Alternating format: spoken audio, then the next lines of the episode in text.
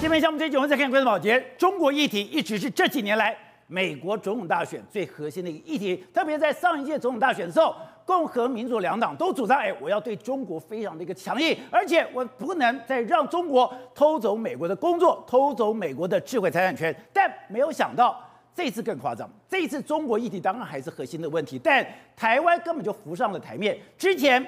共和党有一个总统参选人说：“哎，我要保护台湾，我们要保护台湾的方式是什么？我就把台湾每个人发一把枪，每个人发一把枪的时候，我来保卫这个这个国家。”最近讲说：“哎。”你这个人也名不见经传，你这个人有没有可能参选也不知道，所以你不值得来重视。就没有想到，哎，他不是讲一次，他讲两次，他讲三次，他到处讲，越讲，哎，他受到的瞩目越高。难道说现在台湾问题已经变成美国总统大选的主议题吗？还有我们看到的《纽约时报》对中美关系、对整个全世界经济最有分析能力的汤马斯·弗里曼，他在《纽约时报》就想了，中美关系到底哪里出了问题？他说现在。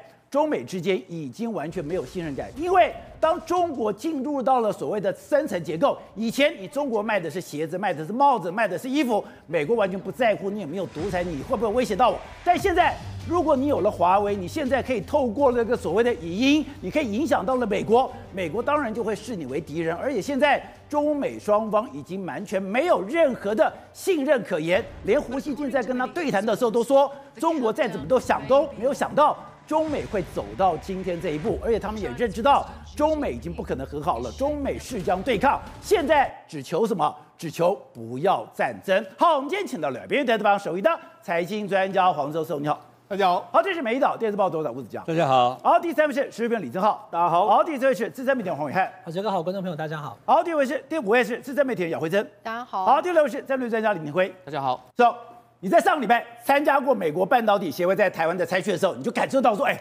美国人比台湾人更紧张，嗯，美国人比台湾人更在乎台湾的一个安全，是的。而且你说现在台台湾已经变成了美国的主议题，我还没有感受到。那我们之前不讲说，哎，有一个美国的总统参选人不但讲说，哎，我现在保护台湾，保护台湾，我要给台湾一每个人一把枪。我们当时心里想说，你这个人名不见经传，你值得注意吗？就没想到他一直讲，每天讲，讲到哎，他越来越受注意了。他不但越来越受注意，他还主张什么？主张说把美国的步枪协会在台湾设分部。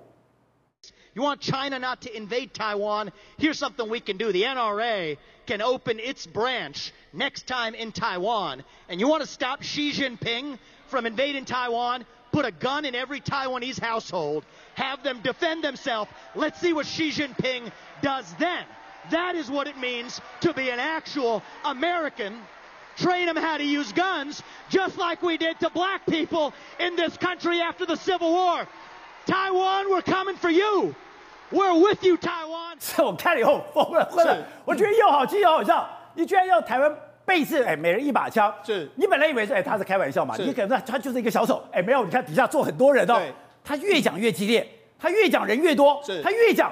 越受注意了，而且这是共和党的这一次总统的参选人拉马斯瓦米，他其实是一个所谓生计专家，他也是一个生技专家。对，他这次呢，他现在来到这个场面，场合是什么？是美国枪支协会。那上枪支协会，他当然要讲这个。那你要怎么让他们很开心呢？很简单，他说，因为我们要阻止这个中国侵犯台湾，所以我要让台湾每一个家庭呢都拥有一支步枪。那后来他事后补充是 AR 十五的步枪，哎，所以呢，对 M 幺六的改装版，所以 AR 十五的步枪来说，一共可以买台湾一共要花六十三亿美金这样一个状况。那而且他说，美国的这个枪支协会可以到台湾去设立分公司啊，所以呢，美我们还教他们教台湾人呢会激发这个子弹啊。他说我们来了，美国人来了，台湾与你我们与台湾同在，台湾我们来了。哎，宝杰长他讲这个话，当然现在他在美国的知名度大开，因为很多美国人都说怎么那么蠢啊？哎，等一下。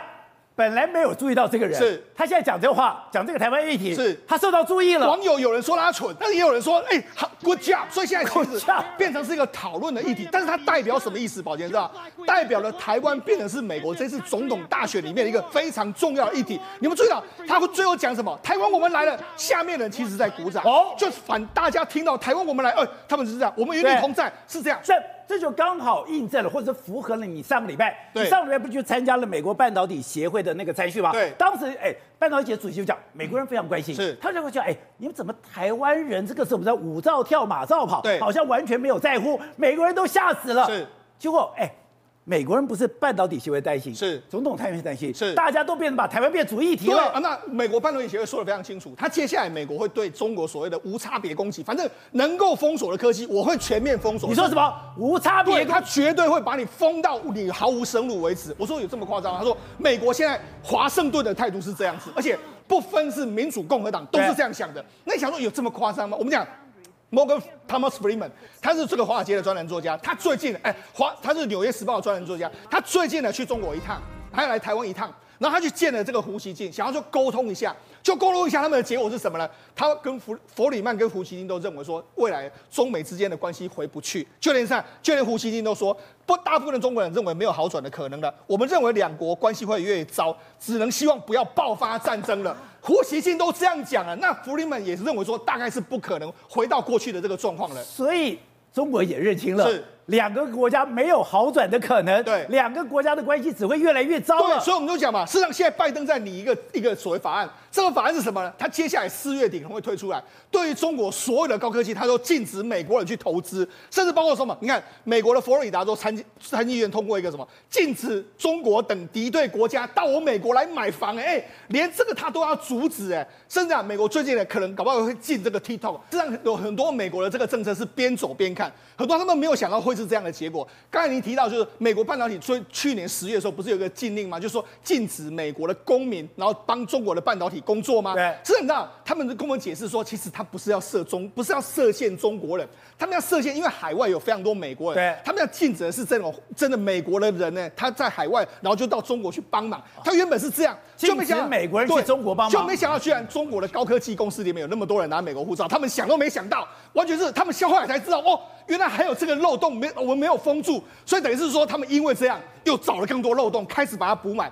所以等于是他没有想到有这么多中国人去拿美国绿卡，去拿美国公民。对，他说完全是吓一跳，华盛顿也吓一跳，说怎么会有这种东西呀、啊？然后他们就开始又钻研更多法令，所以才说他们现在是边走边看，边走边看，会用更多的方法去封住所有可能会出现的这个任何缺口。好，那刚刚讲的中美走到这一步，法里曼就特别强调。现在中美双方已经没有任何的信任可言，对，而且不但没有任何信任可言，他可是吧？他形容的吧，就像以色列跟这个所谓的巴勒斯坦一样，双方都会怎么样？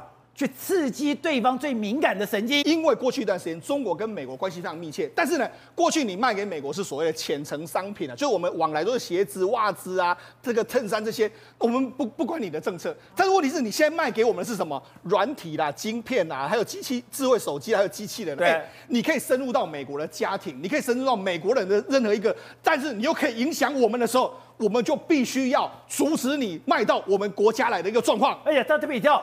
华为是关键，对，因为华为，因为华为渗透了太多，你可能可以夺走我们任何重要资讯嘛，所以在告诉你说，现在美国跟中国事实上以学界，或者说以美国的政界，或是以科技来说，真的大家都认为是绝对没有可能会恢复的一个局面的。而且我们看到现在美国有很多的媒体都在报道说，拜登四月会推出史上最强的中国投资禁令。是，那这个消息怎么出来？说，因为这个禁令方案已经出来了，是，他们已经开始进行 lobby 了。是，在进行 lobby 的时候。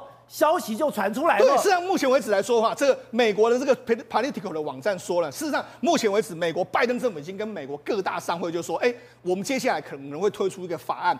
这个法案是什么呢？禁止美国的公司或是美国任何的资金去投资中国的高科技。你只要涉嫌到科技业，全部都不能投资。这个等于是彻底的切开跟你的这个任何的关联了。甚至拜登还说，他已经考虑要禁止抖音了。哎。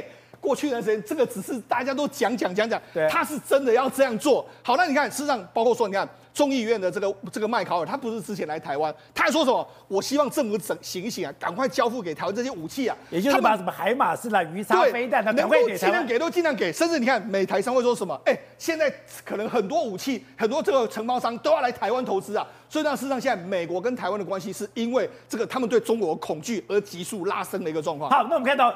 现在《华盛顿邮报》还公布了这一个报道，这一张图。你说这一张图就看到吧？原来中国的一举一动，特别不管是你的无人机，任何的空中飞行物，你怎么飞，你飞到哪里，是都在美国的眼皮底下。对，甚甚至我们看这张图，这张图是什么呢？中国一个叫吴征八的这个无人机，它是做做什么呢？它是让他们认为说这是解放军成立了一支无人机的部队，哦，它准备未来就要来攻击台湾。你看啊，它这样，它飞可以飞到这个朝鲜这个地方，在南韩这个地方，甚至它可以飞到台湾这个地方，所以他就说这这支部队。看起来的话，应该就是针对台湾成立，这是美国紧盯的哦。美国他他是说美，这是美国国家地理情报哎空间情报局的这个报道，它这是个秘密文件。所以说，你看他们的空军基地约莫是在这个地方，然后可以飞到台湾这样一个状况。他们美国已经掌握了相关的讯息，所以华盛顿邮报才讲啊，现在中国在部署这种超音速的这种间谍无人机，它可以干嘛？在锁定美国的船舰。U.S. worship near Taiwan，所以呢，它事实上现在整个美国都是全部，所以为什不难解释嘛？为什么美国要封他们所有的这个相关？你可以看美国在这一次封锁的这个这个中国的公司里面，很多都是跟无人机相关，很多都是你看大疆或者它的上下游工业全部都封住。为什么？因为你看。这是中国二零一九年亮相的这个无无侦八的这个无人机嘛？当时来看，当时是只有两台经过，可是问题是现在呢，已经完全几乎是完全已经投入相关的这个战场上面使用了。它的无侦八是长这个样子的，对，而且它是中大型的这个无人机，而且它可以这个飞行，可以侦察之外，它可以挂弹。所以呢，事实上现在中国的这个所有的科技都是美国要封锁的一个状态。而且我觉得，哎，现在中国不但就没有去降低中美之间的冲突，还等于说。我今天派在美国的 spy，我的特工竟然还敢在那边惹事。是之前蔡英文去美国的时候，哎，不是有人去抗议吗？是。现在已经很清楚，这个带头抗议的就是中国放在美国的特工人员。没错，实际上我们就讲嘛，美国美国为什么那么那么？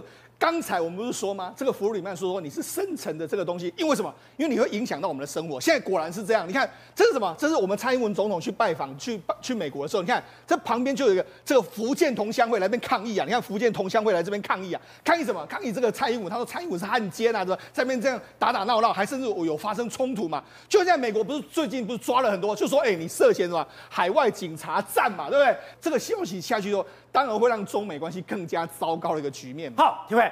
我们再看一遍，就是哎，现在美国一个总统的参选人居然这样公开讲说，哎，他要给台湾枪，要给台湾每人一把枪。You want China not to invade Taiwan? Here's something we can do. The NRA can open its branch next time in Taiwan. And you want to stop Xi Jinping from invading Taiwan? Put a gun in every Taiwanese household. Have them defend themselves. Let's see what Xi Jinping does then. That is what it means to be an actual American. Train them how to use guns, just like we did to black people in this country after the Civil War. Taiwan, we're coming for you. We're with you, Taiwan. 对，他是认真的吗？他真的讲这种话在美国选举有用吗？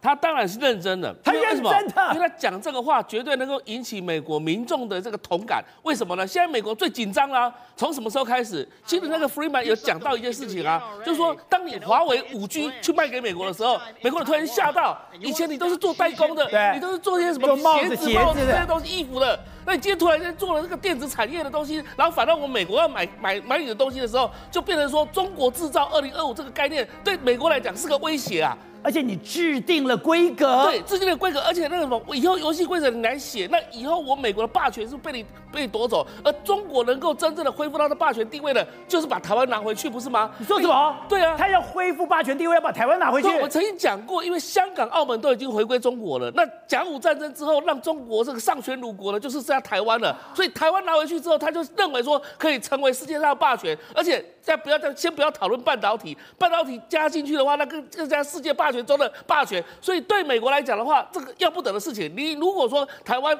跟中国大陆，比如说中国不管用什么方式，和平统一也好，武力统一也好，反正你跟中国大陆统一这种做法，在美国来讲的话，他就看不下去。你知道美国人的心里非常脆弱，为什么？因为他好不容易从英国手上取得了霸权地位，维持了那么数十年的这样的一个霸权位置之后，突然间如果因为台湾回去跟中国大陆统一之后，结果呢，哎，美国霸权地位被夺了，那怎么办呢？所以现在美国来讲的话，极力的就在做一件事情。为什么要断中国的供应链？为什么要围堵中国？就是让中国无法爬起来嘛，让中国现在来讲能够陷到另外一个世代，不要跟他他之间为什么这个差距要越拉越大嘛？重点就是说，美国如果能够取得最先进的东西来讲话，能够运用台湾这样的一个一个问题来讲话，让中国大陆无法能够爬起来的话，这才是美国最大的目的嘛。好，董事长，你之前提到说。现在突然把刘亚洲判了死缓，而且现在这个判死缓的证据越来越清楚了。那想说刘亚洲不都已经头衔散置很久吗？都已经不重要了吗？干嘛还要这样子对付他？后来现在有人开始把他的文章给弄出来了。原来他的文章就直指到的中美斗争的核心。而如果刘亚洲这个对中美斗争的核心变成主流的话，那习近平就不用玩了。而且他怎么讲？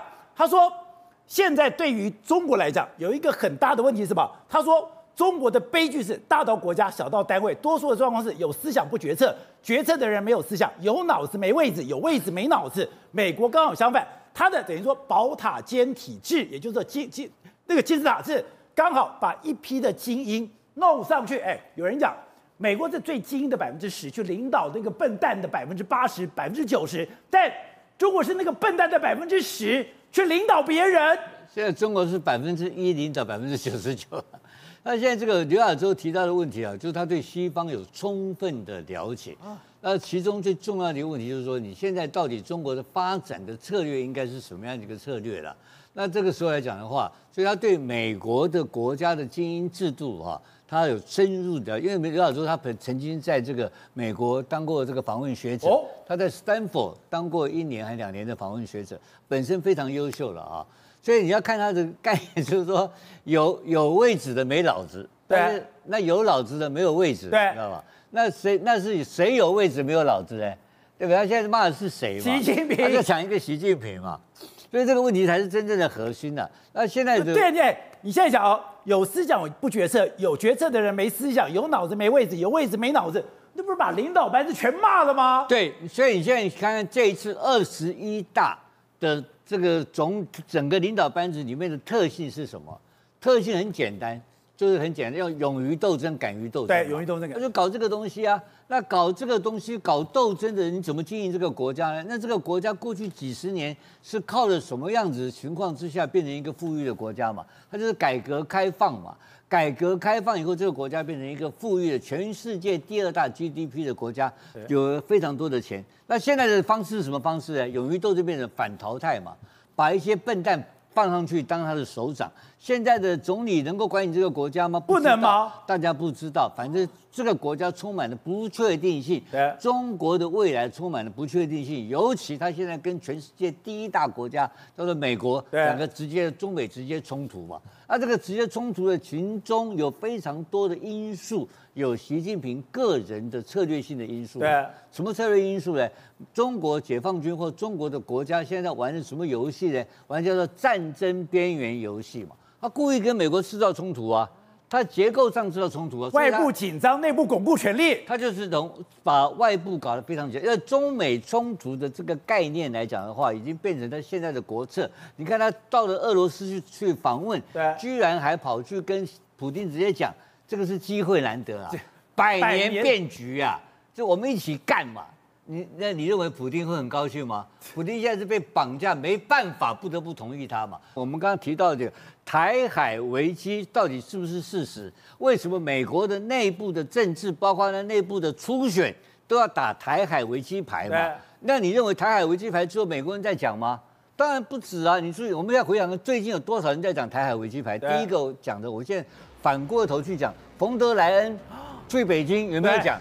有也讲这个台海危机，对不对？马克宏也讲。马克宏讲的时候会变成，结果马克宏被收买了。对，他说我们不要卷进去。对，那你现在他说不要卷进去，那是马克宏个人嘛？对。马克宏讲完之后，德国的外交部长马上到北京去，怎么讲？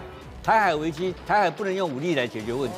马上对，哎，台海如果产生危机的话，会影响全世界的这个。货船的运输量的百分之多少？我忘记百分之五十几还是七十几？呃，这个是德国的外交部长在北京的记者会公开讲的话。对，就马上就打脸他，他不跟你客气啊！你马上讲完，我外交部长就就过去干你了嘛。所以这个事情已经变成台海危机跟台海可能性的冲突，已经变成形诸于文字、形诸于表面，不是在那边过去大家用猜的。好，这个另外就是我们现在媒体有一个独家是，哎，原来我们不是只有熊二、熊三飞弹，我们现在熊三还有什么呀？熊行、熊准，而且试了二十次，全部都完整的命中，完整命中。你说这个东西很妙，这个都第一个是我不但真诚，我的速度不但变快了，我打得更准了。这个后面。有美国的影子，对，因为我们大家之前熊三飞弹误射的时候打到一个渔船，我们都觉得熊三飞弹很厉害，对不对？可我现在看完整个媒体的独家，完全不同世代。我们现在雄风系列飞弹已经跟美国的技术是对接的，这才是真的令人跟美国对接。对，这才是让中国会害怕跟担心的地方。现在状况是这样，因为终于完全解密了，雄三飞弹系列现在其实是变成三个，一个叫做雄航、雄准跟雄智这三种飞弹。第一个先讲雄航、雄准啊，先讲结论，结论哦，雄航可以射两千公里，雄准可以射八百公里。这两个飞弹呢，试射二十次全部命中，所以这东西就变成是说，你不要跟我啰里吧嗦什么百分之百，对，能不能打嘛？拉出来六六就知道。先讲结论嘛，试射二十次全部命中，所以哦，你要知道，中国军舰如果敢开到台湾海峡的话，要打真的太简单了。雄航是什么？它射程是两千公里，对不对？它现在被国军定调为叫做近极音速反舰飞弹，它是这样子哦。它打出去的时候会在大气层、平流层这边去做所谓的这个这个的巡航，对。然后呢，它会到你的上空，就是目标船舰上空的时候，忽然由上而下的往下加速，加速过程中，他说速度会接近极音速，就四点五马赫。他说目前来说，所有敌人的雷达拦到只有三十秒，你可以逃。你三十秒逃不掉，你就没有了。所以你只有三十秒的反应时间。而且他说，几乎美国评估了。所有的所有的反舰飞弹哦，打下去哦，所有防空系统打不到就打不到。这个巡航飞弹是可以穿透所有反舰系统的，唯一有可能把它打沉下来是什么东西？在平流层飞的时候，有可能把它击落。对。可是这个击落过程中，你知道吗？美军的消耗，它竟然有变轨的功能啊。变轨。对，它的平流层可以变轨功能。他说这个雄航飞弹在大气在平流层中可以随时接受无人机、船舰或地上指挥部的指令，往。另外一个方向去走去做变，这很难吗？当然很难了，因为你在平流层的时候，你某种程度你有很大的惯性，你不对，你往前跑是利用它的空气力学，所以你要在这个的时候脱离空气力学的时候，就我等下要讲，它的推进系统是完全不同的推进系统，所以呢，因为它会变轨的原因，所以变成是说，就算中国侦测到，它预测我们要可能要打 A 目标，它最后可能也打的是 B 目标。当 B 目标发现我我才是被攻击者的时候，拍着你三十秒时间你可以逃跑了，逃不了你就完蛋。这是第一个。第二个熊准飞弹呢，八百公里的射程虽然没有巡航准，可是它的隐蔽性更强啊。它被定调为叫做超音速的巡弋反舰飞弹，什么意思呢？它打出去掠海飞行啊。我们常常看到美国 AGN 一五八 C 系列飞弹都是掠海飞行，对不对？可是掠海飞行并没有大家想象中这么简单。为什么？因为在掠海飞行的过程中呢，你的飞弹会受到海浪的影响以及海波的影响，所以你的寻标器哦很容易失误啦。掠海飞行就这样，可拍摄这个寻标器哦，老美也给我们了，所以雄航跟雄准哦分别具备不同的功能哦。这个叫做雄智哦，雄智它是干嘛呢？把雄风飞弹体积缩小，让我们可以放在哪里？IDF 上面啊。所以这是雄智，所以雄航、雄准、雄智这三大飞弹呢。让台湾的雄风飞弹脱胎换骨，那很多人会问呐、啊，老美到底给了我们什么技术，让我们有办法发展呢？第一个超音速巡航技术，第二个主动雷达巡标技术，第三个推进系统，第四个弹头引炮。推进系统跟超音速巡航是一起的，我就不特别讲。可主动雷达巡标，它有个非常大的关键，让我们突破什么？电子干扰哦，因为中国的船舰，它也知道会被打。被打的时候，他还知道现在主流就是主动雷达巡标，所以他们会发出干扰讯号，让这雷达巡标器失失失常。可是呢，拍水现在这个主动干扰的系统呢，我们有老美给我们的另外一个弹头引爆。什么叫弹头引爆？因为我们哦定掉这些飞弹叫做航母杀手，打航母你不要想一发即成，可你可以一发让它失去作战能力，就是莫斯科号的状况。对，第一个你要打得准哦，第二个。打进去的时候，弹头引爆是打的瞬间不爆，塞进去的时候穿进去，穿进去再爆。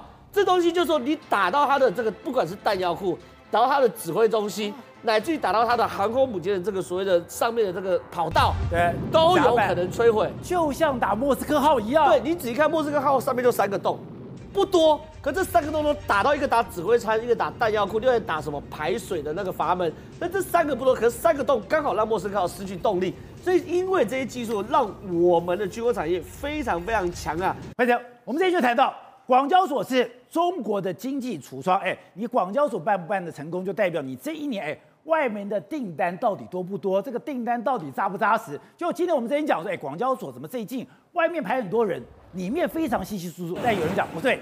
他说：“你们关键讲错了，里面还是有人，只是说，哎，以前欧美的人变少了，中东跟非洲的人变多了，对，我们所以真的没有欧美人了。是我们之前看讲说啊，其实你看都没有看到金毛，也没有看到那种金发碧眼的，你会我们就会认为说，事实上那个欧美人感觉上很少。他说没有，因为你们只有看金发碧眼，没有看到黑头发的。他说里面非常多的哦，就非洲哦国家的人也有去买哦。再来就是说呢，他们每天招待的这一些，感觉上都是以非洲、西亚跟中东为主。”尤其是非洲国家的人占了一半以上，所以他认为哦，这一次广交所看起来哦，这个整个成交的金额跟订单的量，真的叫过往来比少三成，都还在保守。少三成，那那之前你在谈到，现在对整个中国的经济真的造成影响吗？而且我刚刚讲的，他现在最可怕的是。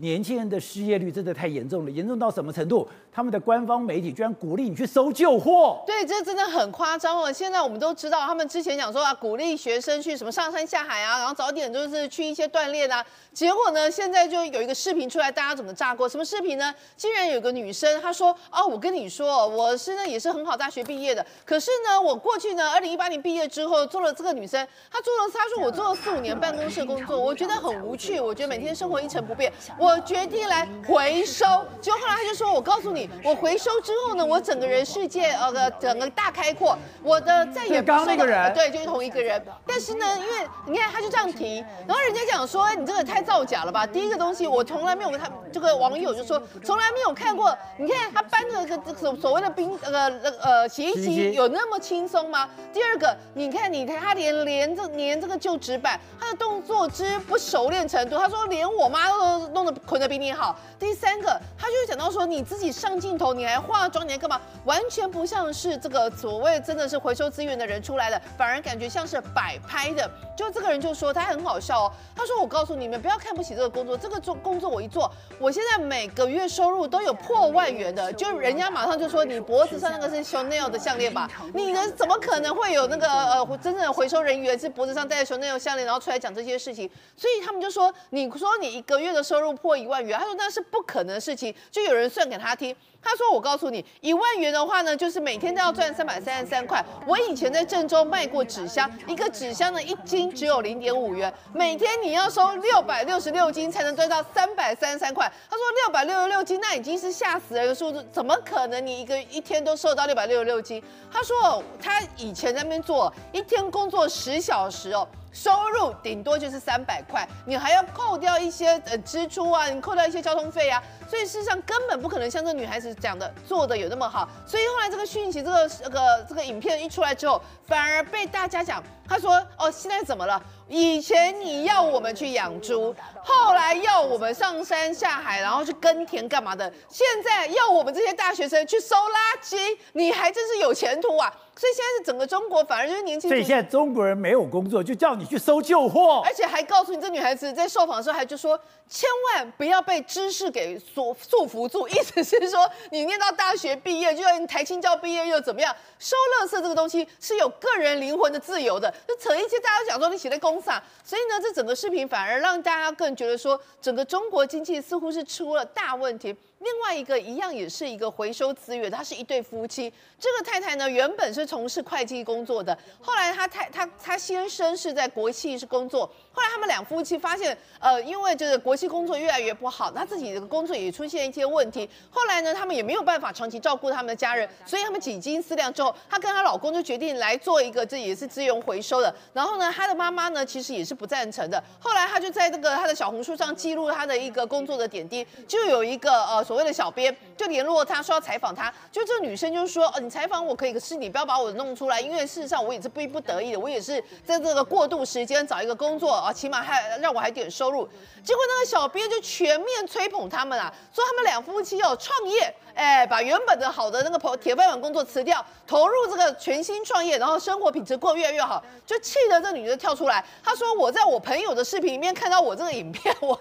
第一个，你到底是谁？你从头到尾都不知，没有告诉我你是哪一个媒体的。第二件事情，我一开始就告诉你，我是因为现在工作的过渡期，我找不到工作，所以我才跳下来做做这个资源回收。不是啊，一心要从事资源回收的工作。然后他讲了一句重点哦，他说谁哪一些父母让我们那个养辛苦养活我们，是为了我们脱下长袍来回收资源的。所以言下之意根本就不像中国关门现在吹捧的这个情况。